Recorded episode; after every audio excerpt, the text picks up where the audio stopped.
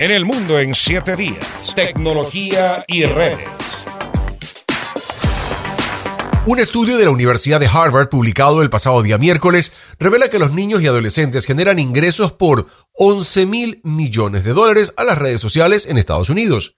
Los investigadores sugieren la necesidad de que el gobierno regule el acceso de los menores a estas plataformas. Martín Muñoz tiene los detalles.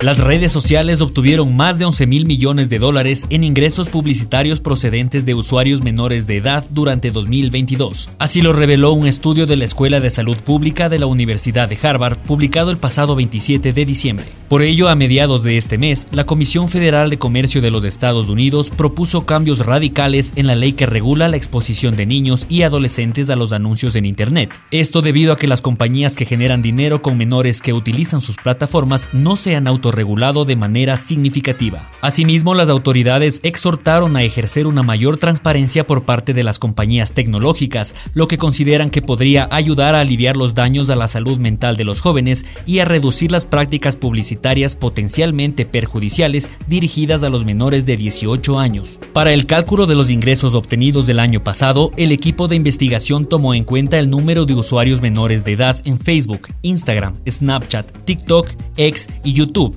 basándose en datos de población de la Oficina del Censo de Estados Unidos y en datos de encuestas de Common Sense Media y Pew Research. Esto reveló que el mayor porcentaje del negocio publicitario obtenido a partir de menores de 18 años fue el 41% de Snapchat, que se ubica delante del 35% de TikTok, el 27% de YouTube y el 16% de Instagram.